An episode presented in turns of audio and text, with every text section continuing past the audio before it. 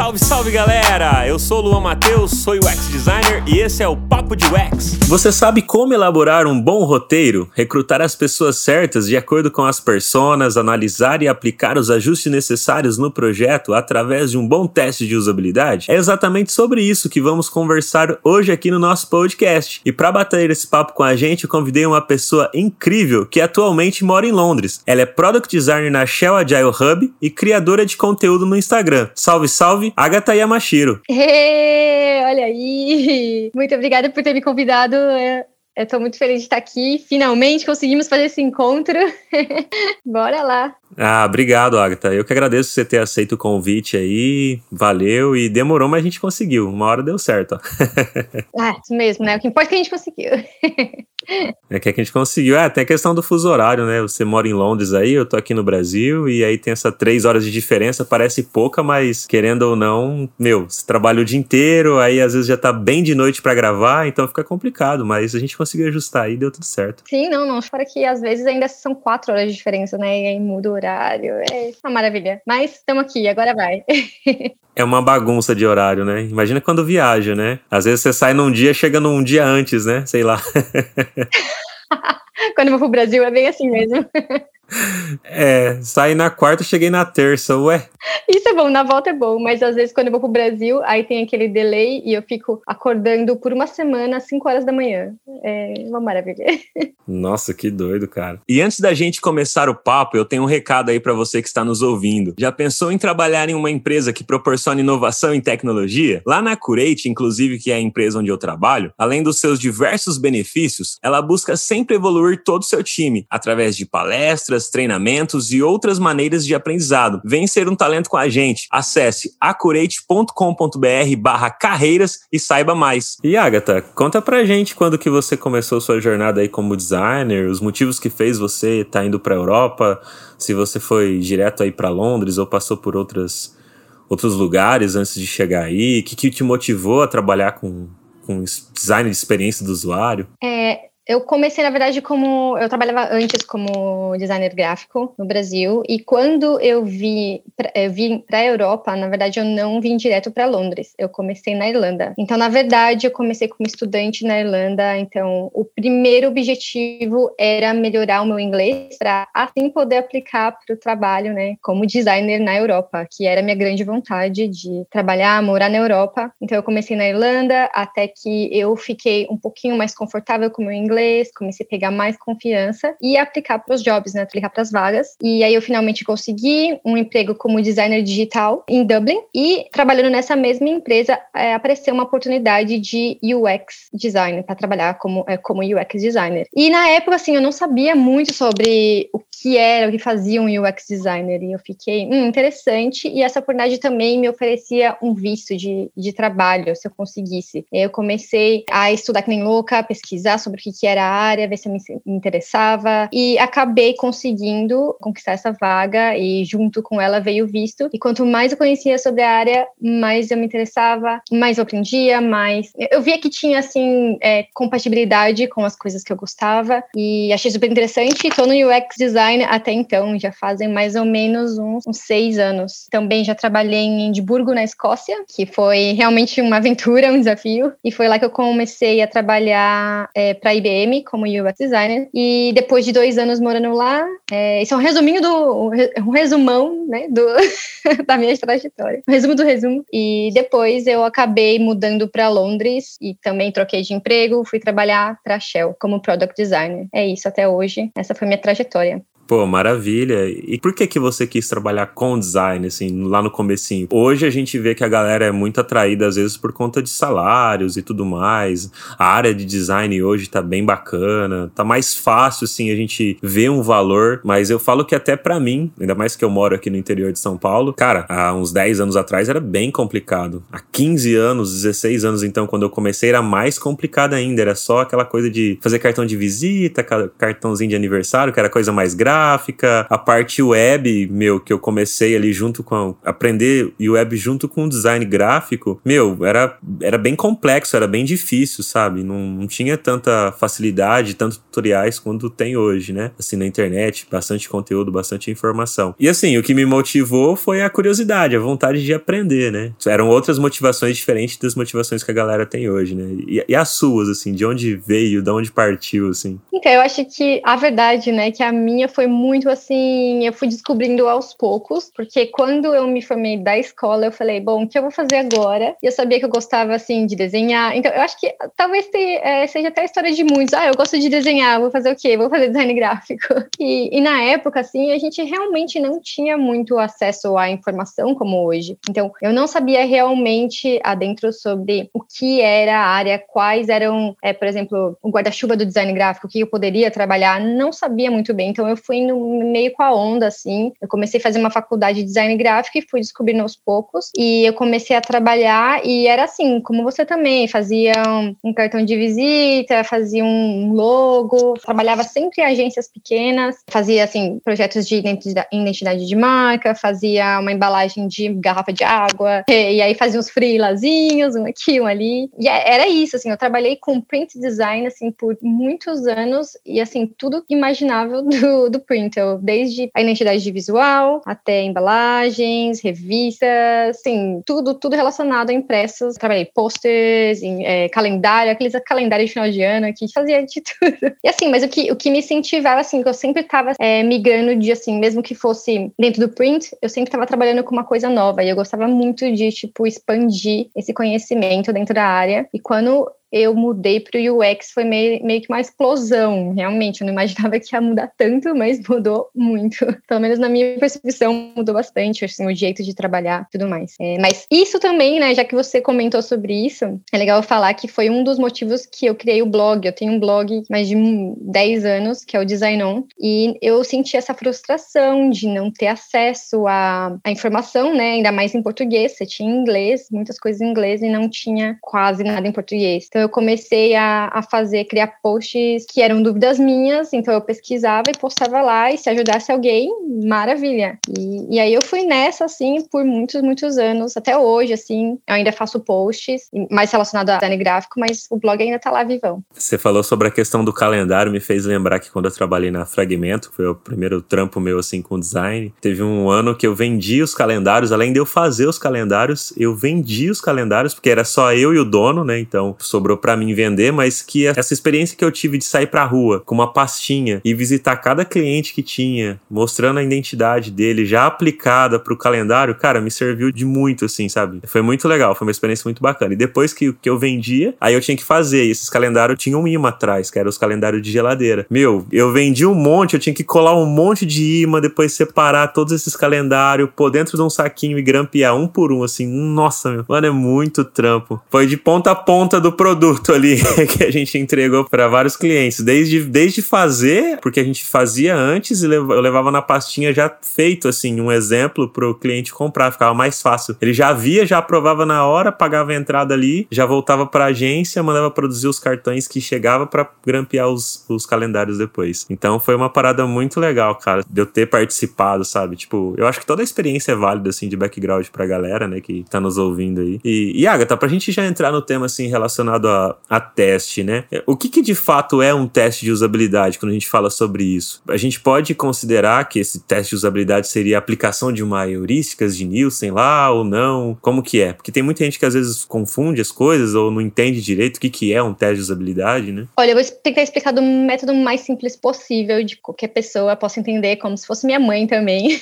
Mas, assim, o teste de usabilidade é o simples fato, o simples ato de você observar o seu usuário usando o seu produto, o seu serviço. Então, ele pode ser é, um site, pode ser um aplicativo, um produto físico também. Então, você imagina que quanto melhor for a interface de um produto, do seu produto, mais feliz o seu usuário vai ficar. Então, quando você é, vai testar essa, essa interface com o usuário, você vai descobrir é, o que, que seus usuários gostam, quais são as dificuldades deles é, e o que é, deve ser feito para melhorar também essa interface. Então, né, o usuário feliz vai o quê? Vai ficar mais tempo é, no seu site, vai é, também usufruir melhor o seu site. Então, é isso que a gente quer, testar para descobrir mais sobre o nosso usuário. Maravilha, legal. E aí você falou sobre a questão de deixar os usuários felizes, mas assim, que benefícios na sua visão, né? quais os benefícios você acredita que esse teste de usabilidade pode trazer tanto para a empresa, né, como você falou, pô, vai deixar os usuários felizes. O que, que deixar os usuários felizes traz de retorno para a empresa que está investindo para poder fazer um teste de usabilidade e também para o designer que vai estar tá aplicando esse teste de usabilidade. Que conhecimentos é, é bacana ele aplicar isso, porque para ele também vai trazer uma visão mais ampla né, do, do negócio ali. Para você, o que, que isso impacta ali né, pro lado do negócio e pro lado do usuário? É, então, primeiramente, assim, de toda esse experiência que eu já tive, é muito claro que, assim, toda empresa, todo projeto, é, eles estão preocupados primeiramente com o quê? Com o budget, que é o dinheiro. Então, eles querem economizar o máximo possível, né? Tem aquele budget limitado. E o que você faz, né? Você quer economizar tempo para poder economizar dinheiro. Então, se você faz testes de usabilidades quanto antes no projeto, você vai economizar tempo porque você vai descobrir quanto antes se tem alguma coisa errada ou não com sua interface, com a interface do produto que você está desenvolvendo. Então, quanto mais rápido você descobrir e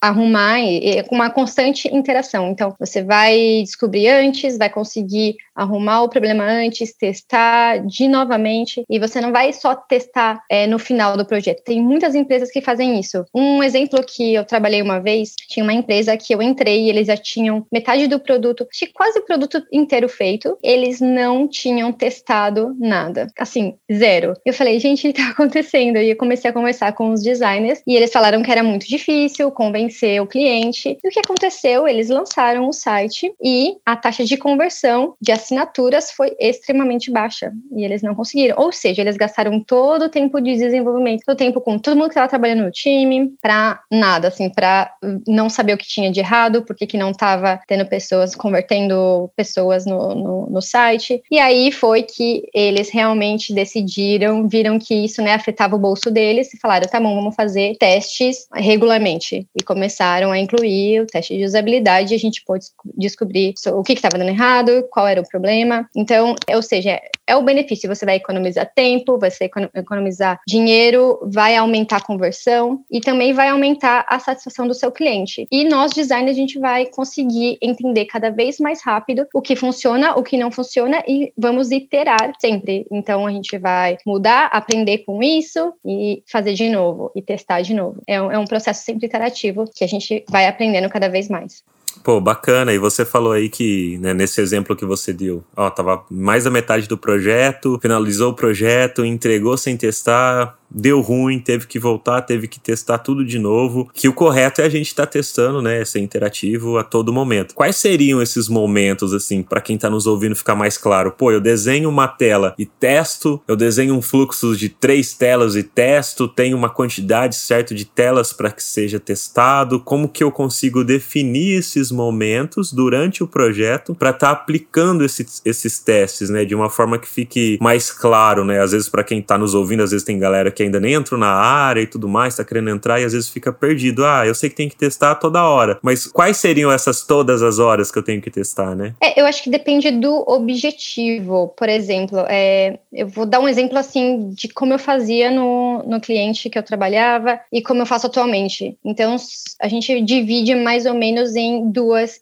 sprints. Sprints são, como eu vou descrever, são é um tempo de duas semanas que você vai ter um objetivo. Então você fala, tá, o meu objetivo é construir, sei lá, o carrinho, as interfaces do carrinho de compras do meu produto. Então você vai é, nessas duas sprints fazer todo o desenvolvimento, você vai fazer os protótipos e uma vez você fala, tá, agora eu quero saber se isso funciona. De vez eu começar o design de outra coisa, outra parte do site, você tem aquela pelo menos uma feature nova, assim, você, pelo menos, né, isso como, como nós fazemos, é, você vai testar aquelas duas sprints, então você vai criar um roteirinho baseado naquela feature. E é assim que a gente testa. Então é sempre baseado no objetivo e você definir qual é o problema, por exemplo, também acontece de você já ter um site pronto e você não saber o que está acontecendo nesse site pronto. Então você fala, tá, qual é o problema aqui? Ah, as pessoas não passam da tela do carrinho. Por que, que elas não passam? Então você define um problema e testa também. Então depende muito do, do projeto. Não sei se você também tem uma, uma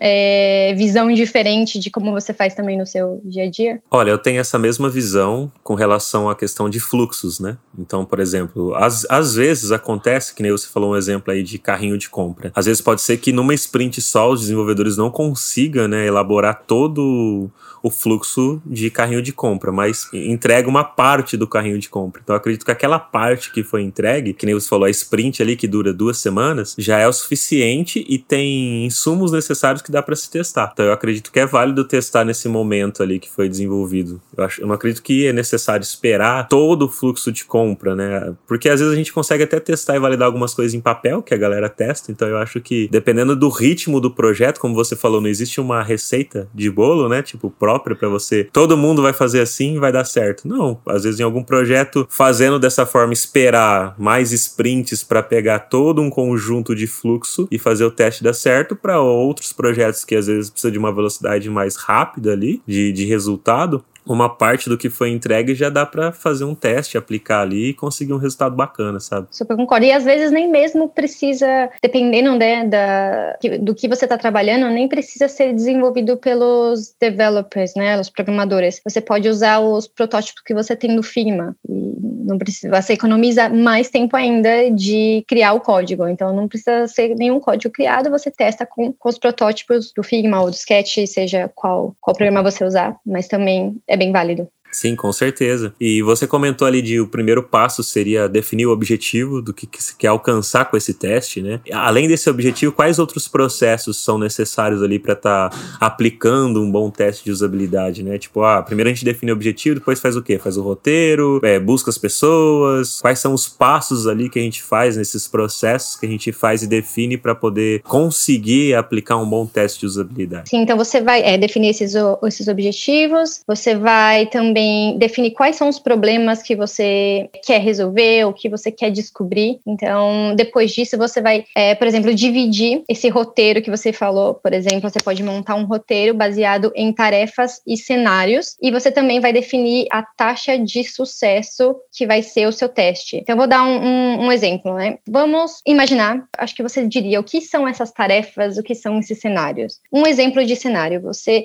quer ambientar o participante que você vai testar dentro de uma história para a pessoa pegar bem um contexto e entender as tarefas. Então você fala assim: ah, por exemplo, você tem um sobrinho que faz aniversário em uma semana e você sabe que seu sobrinho adora Harry Potter e você quer comprar um presente de aniversário relacionado a Harry Potter. E aí você vai no site da Amazon e você quer procurar um presente relacionado a Harry Potter. Como você procuraria por esse presente, como você compraria.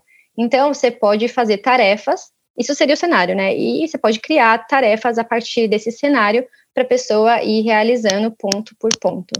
Então, eu acho que aí você definir depois taxas de sucesso, por exemplo. Tem muitas taxas de sucesso possíveis, mas uma delas, por exemplo, ah, em quanto tempo o usuário leva para encontrar um resultado que deixa ele feliz? Ou quanto tempo que o usuário leva para clicar no botão de compra, é, quantos cliques ele passou para poder é, chegar a, ao, ao, botão final. Então tem muitas, é, muitos jeitos. E depois você vai ter que encontrar os participantes que vai ser baseado na persona criada. Assim que você encontrar os participantes, muitas pessoas é, me perguntam qual, qual é o número, um número certo de pessoas, né? Essa, acho que é uma pergunta muito comum que assim no começo eu também não sabia.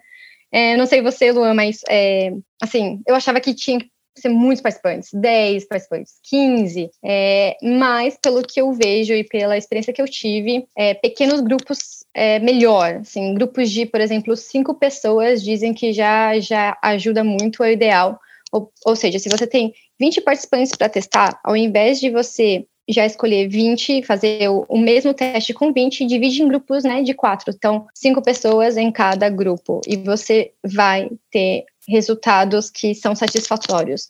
Porque o primeiro usuário que você testar, você vai observar algumas coisas, ou seja, algumas falhas, algumas coisas que eles conseguem fazer ou não conseguem fazer. O segundo vai ter algumas coisas parecidas, algumas coisas iguais. O terceiro já começa a ficar já o mesmo padrão. Você não consegue descobrir coisas novas. O quarto e quinto, assim, são coisas mínimas. Então, realmente, cinco, cinco participantes no máximo já te ajuda muito. Então, não sei no seu caso se você chega a, a testar com mais. Na sua experiência, quantos usuários você geralmente testa? Inclusive, esse lance que você falou aí de, de cinco pessoas, tem um artigo do, do Nielsen que fala sobre isso lá na NN Group, né? Ele fala sobre a questão, pô, com cinco pessoas já atinge ali 75%, praticamente quase 80% dos, dos erros possíveis, né, com relação à usabilidade. Cara, já teve vez a gente testar às vezes com duas, três pessoas e conseguir resolver um problema que talvez seria para muito mais pessoas. Então, com certeza a gente tem essa dúvida no começo, né? Pô, igual você falou, ah, quero testar com 50 pessoas porque é, a questão de pesquisa, né, teste assim, a gente vem na nossa cabeça aquelas pesquisas que de Ibope, né, de sei lá, de aqui no Brasil, né, que tipo a galera faz pesquisa de amostragem, não sei quantos mil pessoas a gente pesquisou tal. E no, no nosso caso para produto, assim, principalmente com relação ao digital, é diferente, né? Dá para você pesquisar ali, fazer esse teste com poucas pessoas e já ter um bom resultado, né? E aquela velha frase, né? Melhor testar com um do que nenhum, porque um, pelo menos, você já vai garantir algumas coisas, né? Você testar com ninguém, você mesmo fazendo, a gente fica muito enviesado naquilo que a gente está desenhando, naquilo que a gente está fazendo, então acaba que a gente nem percebe um próprio erro que a gente tem, né? Vezes, até texto, né? Quando as pessoas escrevem livros, né? Outra pessoa que lê para corrigir, porque se a gente mesmo lê, às vezes passa batido ali, a gente não conseguiu ver aquela vírgula que estava no lugar errado, ou faltou uma acentuação, cara, a gente não vê, a gente lê 10 mil vezes não vê. Outra pessoa pessoa bate o olho na hora já viu o erro, sabe? Então é muito doido, né? E, como que vocês fazem aí, no caso, por exemplo, para recrutar essas pessoas? Assim, vocês é, é, de acordo com a persona, mas vocês ligam para as pessoas, chega a dar um, é, sei lá, ah, vou pagar para uma pessoa para ela poder participar, ou faz um cafezinho para galera comer alguma coisa, dá alguém troca um voucher, às vezes se for relacionado a um aplicativo é sempre, sempre um incentivo, né? Você tem que dar aquele incentivo para a pessoa querer participar. Mas, assim, na verdade, atualmente, é, o produto que eu estou desenvolvendo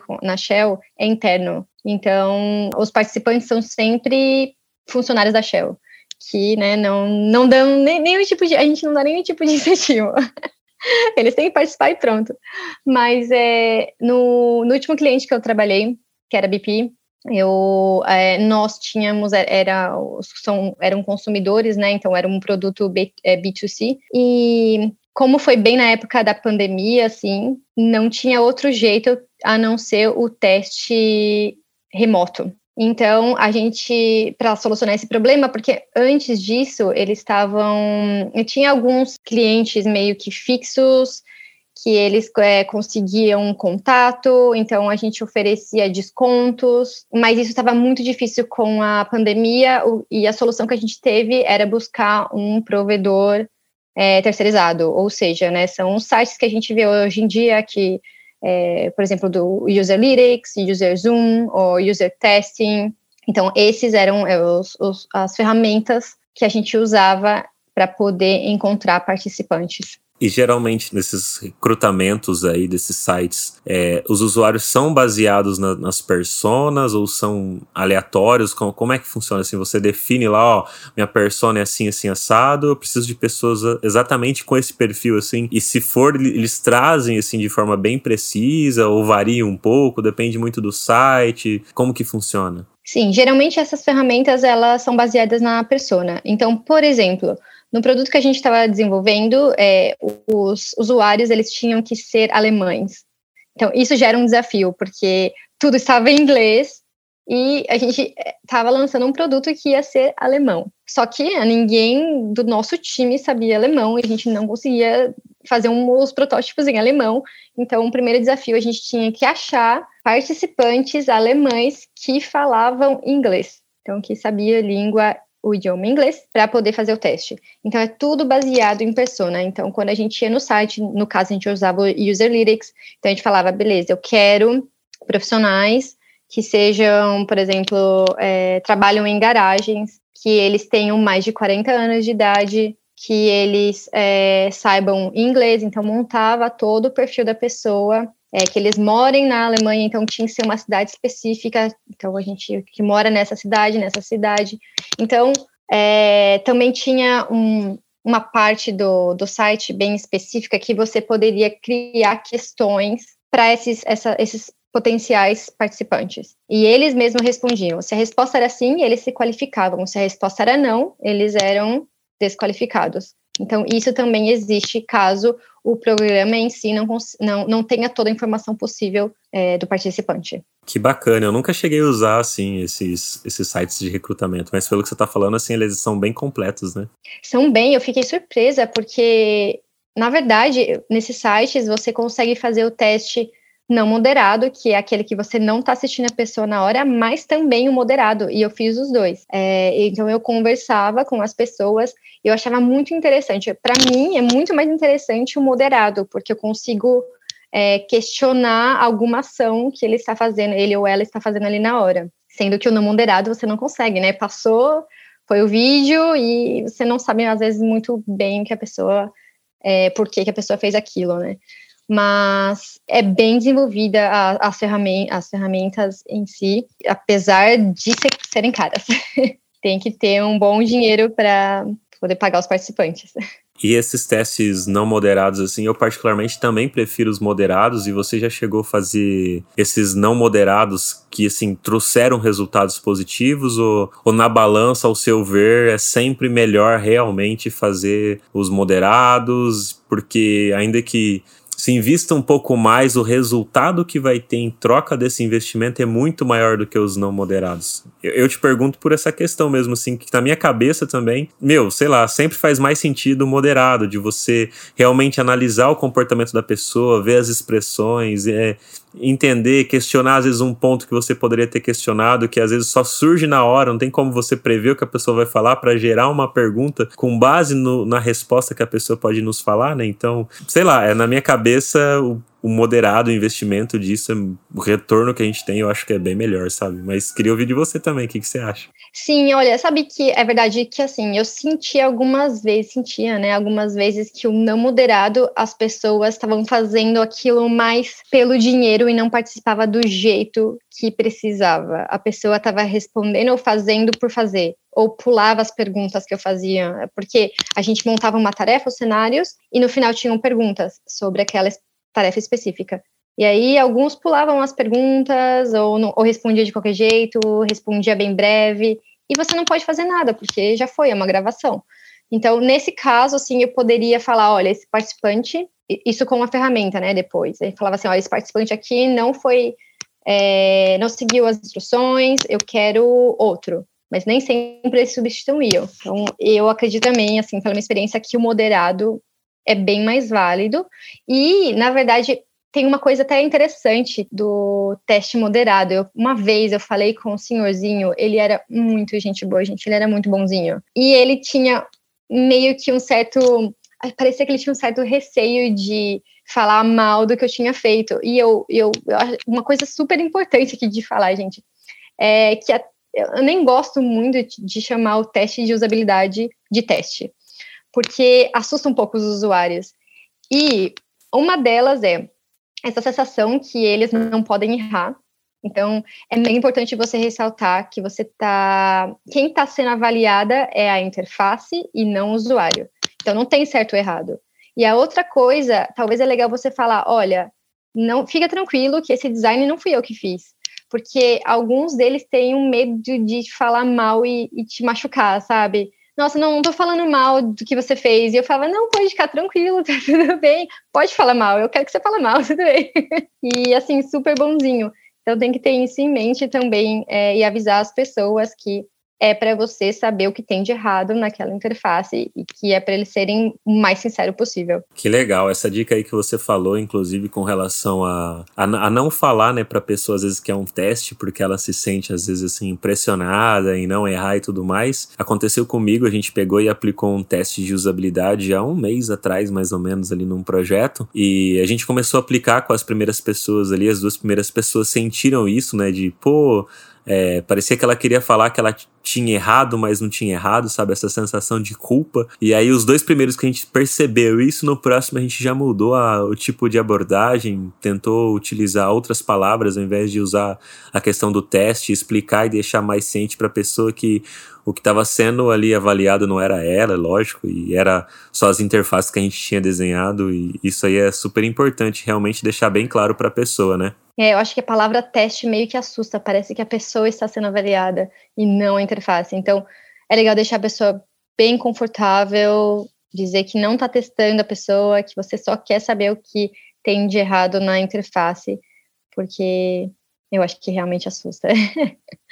E você comentou aí a respeito de fazer teste remoto, eu acredito que por conta da pandemia que está assolando o mundo aí desde 2020, mas graças a Deus pra gente que trabalha com UX e também com tecnologia, não, não foi tão ruim assim, na verdade, até, meu, surgiu muitas mais vagas, né, para nossa área, mas outras áreas foi atingida. E você falou a respeito do desafio de fazer o teste remoto, na questão da, do recrutamento, né, e que também muitas das vezes acontece que meu, quando você faz um, um teste de usabilidade moderado e você tá do lado da pessoa, você consegue sentir as reações dela de forma muito mais fácil do que por uma call, né? Então, além desse desafio, quais outros desafios você teve, né, durante aí a pandemia ou tá tendo? E, e, como que você superou e supera esses desafios? Quais foram esses desafios de fato? Passa umas dicas aí pra gente, pra galera que tá nos ouvindo a respeito disso daí. É, eu acho que o, o desafio é não só em relação à pandemia, mas é, é esse relação é, em relação à língua, né, a, a, ao idioma, porque o que a gente estava testando não era o idioma que o produto ia ser entregue. Então, é, assim, tem aquela diferença não somente de idioma, mas cultural. Então, você tem que entender um pouquinho mais o seu usuário para saber, talvez isso que não deu certo será por causa de uma questão cultural? Será que eles fazem de um jeito diferente? Eu, eu acho que esse foi um desafio que existiu, mas a gente percebeu que é, quanto mais a gente testava, mais a gente entendia sobre os nossos usuários. E, e também acostumar com essa questão do remoto, né? Porque antes também eu estava acostumada de, né, você tá ali é, frente a frente com uma pessoa, cara a cara, e é muito mais fácil de você deixar o seu usuário, o, o participante mais confortável, se sentir mais confortável, mais calmo, de criar uma conexão. Eu acho até interessante falar isso, talvez eu esteja mudando de assunto, mas quando você está indo entrevistar alguém, fazer o, o teste com alguém, é legal você tentar ter uma ligação, fazer algumas perguntas pessoais e achar alguma coisa em comum entre você e a pessoa, e você vai ver que essa pessoa vai estar muito mais aberta a responder suas perguntas depois. É, então é legal você assim criar. Então essa conexão é bem difícil se você tem um, um remoto ou, ou mesmo um não moderado, né? Que não existe interação nenhuma. Bacana. E, e quando a gente finaliza o, o, o teste, assim, né? Tipo, aí a gente vai ter aquele monte de resultado, um monte de número, um monte de informações. Na sua visão, qual é a melhor forma de se analisar esses resultados? Assim, tipo, é, que nem você falou que define às vezes algumas métricas e tudo mais, mas e como que a gente analisa isso para depois estar aplicando isso na interface, né? Se puder dar um exemplo aí para o pessoal que está nos ouvindo. Sim, é, uma coisa que eu fazia, que eu aprendi, né, com um erro, na verdade, que eu não fazia no começo, depois vi que era muito útil, é logo após de você fazer, é, aplicar o teste, é, geralmente, assim, você aplica, vai ter uma pessoa conduzindo o teste e a outra pessoa tomando notas. Uma ou duas pessoas tomando notas. Mas é interessante você, no final, você se reunir com as pessoas do seu time e já é, começar com, a discutir sobre isso, trazer reflexões, o que, que a gente aprendeu sobre esse teste, coloque em post-its ou faz um workshop. Então, quanto mais é, fresh está na nossa cabeça tudo que aconteceu, melhor. Então, você vai conseguir fazer as anotações certinho, e depois que você fazer, fizer isso, você pode, por exemplo, é, baseado no, no, nos seus objetivos, você divide o, os dados que você tem em grupos. Por exemplo, você pode dividir nas tarefas. Ah, então esses post-its foi em relação ao chatbot. Esse aqui foi em relação ao carrinho. Então, você vai dar uma, uma dividida em grupos, depois você é, vai pensar quais foram é, os problemas encontrados. Então, também vai analisar isso, vai colocar tudo ali no papel e priori é, priorizar os problemas, que você vai, por exemplo, colocar desde o mais crítico até o mais leve. É legal você fazer isso porque você consegue definir quais são os problemas que você deve solucionar primeiro, quais são os mais importantes. E também, baseado já nesses problemas que você encontra, você vai dizer qual é a, a possível solução. Uma coisa interessante é que quando você analisa todos os dados, você tem que trazer para o time, né? E eu já cometi alguns erros no passado, mas que eu aprendi e vou contar aqui para todo mundo. Que é o seguinte: quando eu analisava todo o teste de usabilidade, todos os dados, tudo que tinha acontecido, eu criava um report.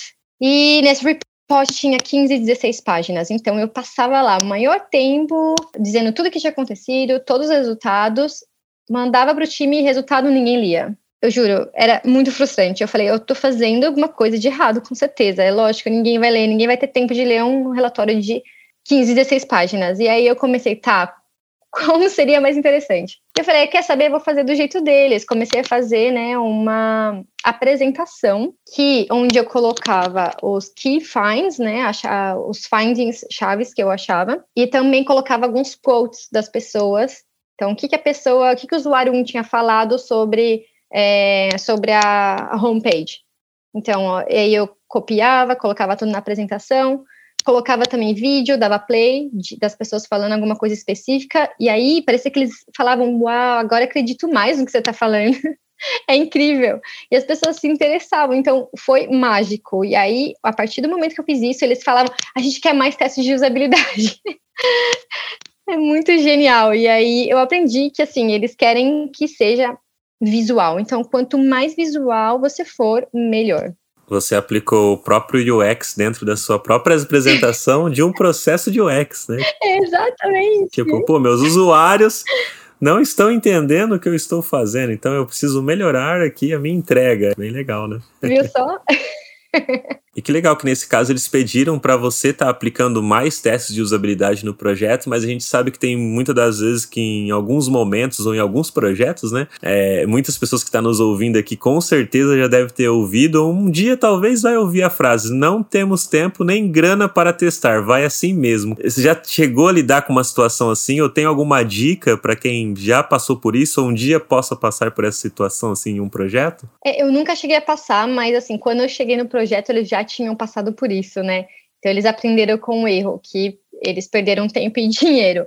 Então eu acho que a melhor forma, talvez, é você tentar convencê-los, mostrando quanto de dinheiro eles podem economizar é, se eles fizerem o teste de usabilidade. Então, para economizar dinheiro, você vai ter que é, encontrar o erro quanto antes, iterar o quanto antes. Então, é todo aquele processo que eu falei no começo, assim, para um, um stakeholder, o importante é o dinheiro. Então você tem que, né, pegar no assunto que eles querem, que, que interessa.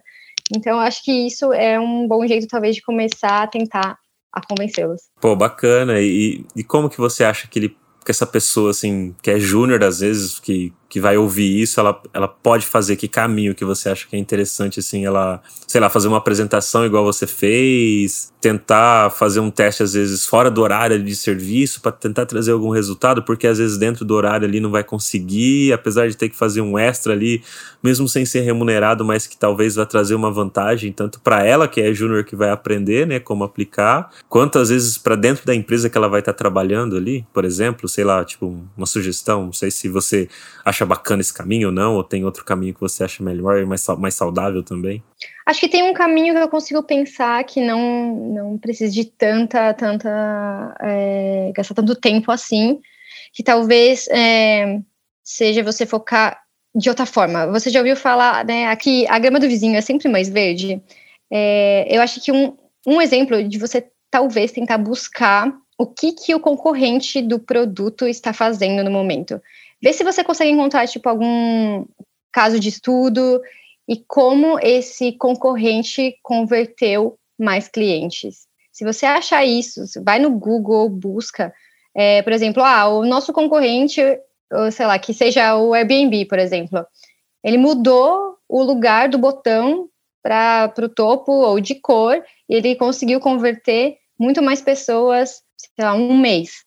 Só com esse efeito. Se a gente conseguir mudar isso na nossa empresa também, no nosso produto também, a gente fizer um teste antes e conseguir é, provar, e consigo provar que isso funciona melhor no nosso site, você vai ver que você vai ter resultados mais rápido. Então, talvez uma análise, um benchmark desse concorrente aí, vai te trazer, vai te trazer o interesse de quem, né, tá pagando esse projeto do seu stakeholder, do seu cliente. Então, talvez seja muito válido você fazer isso e salvar muito tempo e convencer eles de fazer o teste de usabilidade. Maravilha, uma outra dica aí diferente da, da que eu falei e que às vezes vai ter menos esforço, menos tempo e, e, trazer essa cultura às vezes dentro da empresa também, porque geralmente a cultura de design ainda é pouco difundida dentro das empresas, ainda é algo novo que a galera tá conhecendo, por mais que às vezes a gente já tá inserido nessa bolha dentro desse universo há um bom tempo. Nossa, tem muito chão e muita estrada ainda pra gente caminhar, para que muitas coisas melhorem por aí, né, Agatha? Nossa, tem mesmo, viu? Mas só tá indo pro melhor. Ah, sim, não. Só tem a melhorar cada vez mais, né? E que bom que tá melhorando. E, Agatha, deixa umas dicas aí pro pessoal de leitura, tanto de, de livro ou artigo que você acredita ser válido pro pessoal aí que quer se especializar nessa questão de teste de usabilidade, que, ao meu ver, é um dos processos mais importantes que tem dentro da questão de UX, que eu acredito que nunca deveria ser negligenciado, sabe? A galera nunca deveria pular essa etapa, pular essa parte, porque, como você falou dos benefícios que traz para o lado da empresa, para o designer, que é super importante, meu. Não dá para deixar fazer um projeto sem testar, porque rios e rios de dinheiro vão embora quando isso acontece, infelizmente, né? É, de dinheiro e de tempo também, né? É, e pode ser muito frustrante, frustrar todo mundo do time. Então, é, eu super concordo com você. Teste de usabilidade é essencial para qualquer serviço, qualquer produto. Eu tenho sim uma dica, que é um livro do Steve Krug. O nome em inglês é Rocket Surgery Made Easy. E em português é Simplificando Coisas que Parecem Complicadas. Eu não tenho certeza se está disponível na Amazon, mas vale a pena vocês darem uma olhada. É um livro muito bom, completinho, que você vai saber assim todo o processo de teste de usabilidade, além deles te darem exemplos de, de roteiro. Tem, tem muita, muitos templates legais que você pode usar também. Então vale a pena. Maravilha, muito obrigado aí, Agatha, pelo papo. Pô, foi incrível. Gostaria de deixar agora o espaço aí para você divulgar suas redes sociais, Instagram, LinkedIn, divulgar de novo aí o Design On aí para o pessoal estar tá acessando aí o seu blog, porque tem muito material, pô, 10 anos tem muito artigo lá que mesmo na época focado para design gráfico, design é design, eu acredito que acaba ajudando muito o pessoal aí a estudar. É, não, é verdade. Muito, muito obrigada. Estou muito feliz de você ter me convidado, Lua. E sim, eu vou fazer né, aqui a minha, minha divulgação. Tem o blog, que é o designon.com, e tem onde eu crio é, conteúdo sobre UX design e também é, eu ajudo as pessoas que querem tentar a carreira aqui fora no exterior, que é o ayama.design, o Instagram. Então, arroba. E se você tiver alguma dúvida, quiser falar comigo, é só me mandar uma DM. E é quiser também adicionar no LinkedIn, Agatha Yamashiro, tô lá. É, e é isso. Muito, muito, muito obrigada por ter me dado a oportunidade de estar aqui e o papo foi super legal. Que isso, Agatha. Eu que agradeço aí de você ter disponibilizado aí suas horas, né? Que é muito mais tarde aí. A gente tá gravando aqui, galera. Agora lá em, em Londres já é mais de 10 horas da noite e a Agatha se dispôs aí em gravar aqui com a gente esse papo incrível, falar sobre um pouquinho de teste de usabilidade. Para quem ainda tiver dúvidas sobre tudo que a gente falou aqui, pode mandar mensagem lá para ela, lá para mim. Fique à vontade e deixar um recado aí também pro pessoal que a gente tá com o e-book gratuito nosso sobre as 10 heurísticas de Nielsen. Então, para quem quiser baixar, é só ir lá no nosso link do Instagram, clicar lá, deixar seu e-mail e baixa esse e-book de graça aí para você. E pega esse link agora também, compartilhe com seus amigos aí para que outras pessoas também aprendam um pouco mais sobre a questão do teste de usabilidade. E se você quiser ouvir sobre outros assuntos relacionados a esse universo incrível, é só mandar uma DM lá para mim também no nosso Instagram, Papo de UX. Muito obrigado, valeu e até o próximo episódio. Beijo!